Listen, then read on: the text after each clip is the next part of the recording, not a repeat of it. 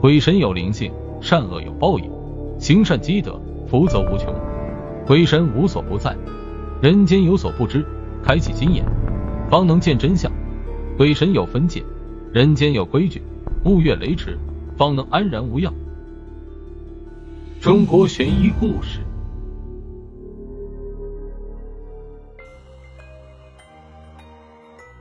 云云在家休养了一个多月，可是精神越来越差。他看着镜中苍白诡谲的自己，抚摸着自己的脸，头也不回的问道：“老公，你看我是不是变老了？”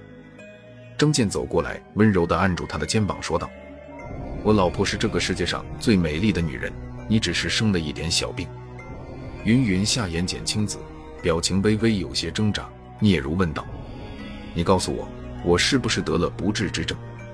医生都说了，你只是有些轻微的抑郁症。这样吧，过两天我带你去海边走走，散散心。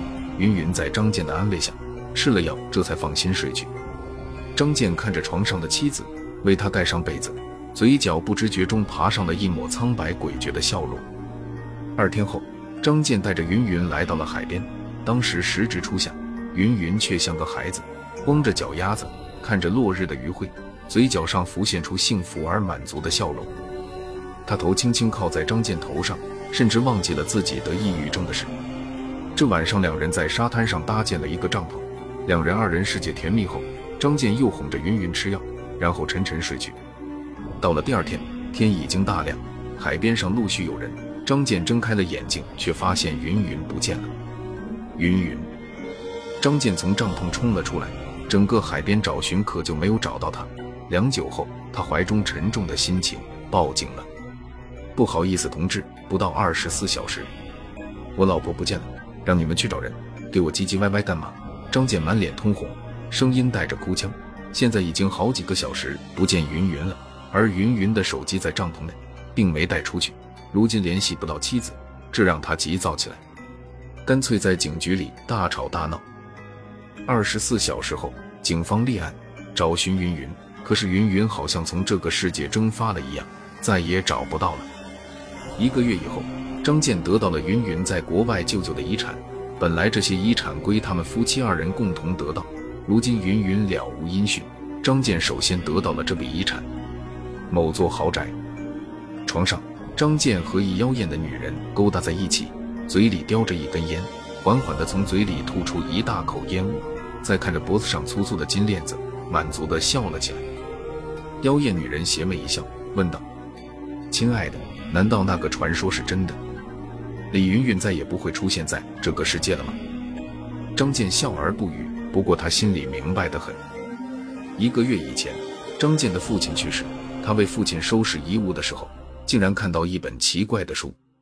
这是一本老旧的黄皮书，没有书皮，上面记载了奇奇怪怪的事情，这让张健闻所未见，甚至一度让他痴迷。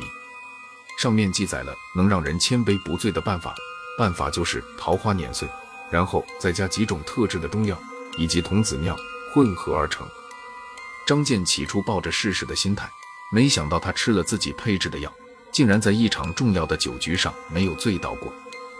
书中说，只是这种办法不能多用，不然伤及肺腑，他自然不敢多用。不过在这本书里记载了一件奇怪的事，书中详细记载。在某年某月，某个海面上会有一场海市蜃楼。这个海市蜃楼会和当事人心中想象的一模一样。如果此人向着海市蜃楼走去，他可能会真的走入自己幻想出来的海市蜃楼中去，而永远无法回到现实的世界。这种奇怪的景象，书中称为鬼蜃。至于形成的原因，并没有过多解释。然而，张健早就厌烦妻子管制自己，对他诸多不满。妻子在工作中压力也特别大，加上夫妻二人吵闹，慢慢得了抑郁症。张健偷偷换了云云的药，使得他的病越来越严重，甚至很多时候，妻子在大白天就会产生幻象，言语上有疯癫。云云出事的那天，正好是书中记载鬼神的日子。那天，张健给云云吃了药，大半夜把云云叫了起来，推到了海滩上。张健也算准云云病情发作。也在那一刻，海面上真的产生了海市蜃楼。不过，眼前的海市蜃楼应该是云云脑海中的幻想。不过，让张健真的没有想到，云云脑海中并不是什么妖魔鬼怪，海市蜃楼里是一片美丽的景色。张健就站在美丽的花海里，张开双臂，冲着云云喊道：“快来，老婆！”云云幸福地朝着大海走去，朝着那片海市蜃楼，朝着幻境中的张健走去。看到这一幕，张健心里虽然有些失落，不过一想到没有多久就会得到大笔的遗产，心里就乐开了花。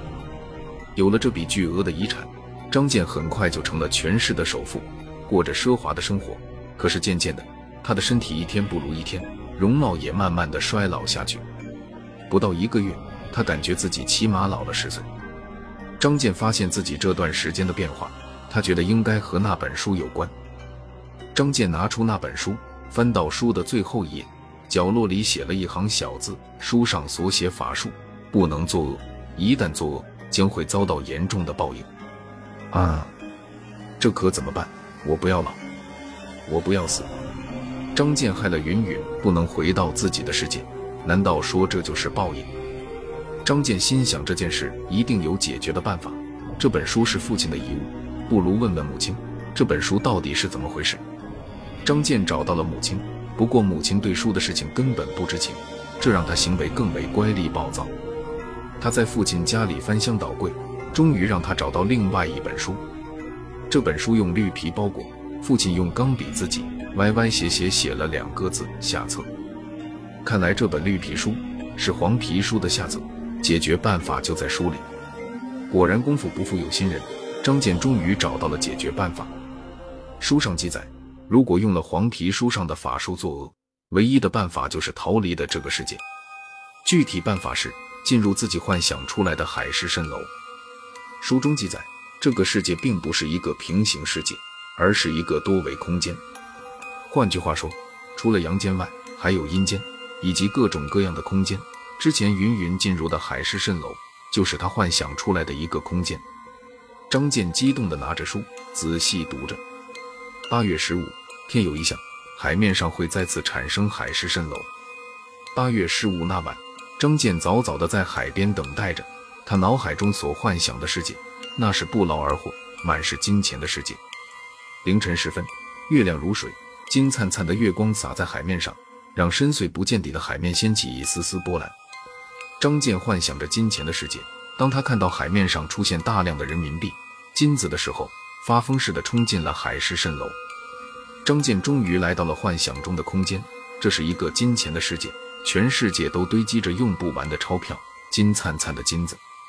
可是他绝望地发现，这个世界除了他，全都是钱、金子，没有任何人。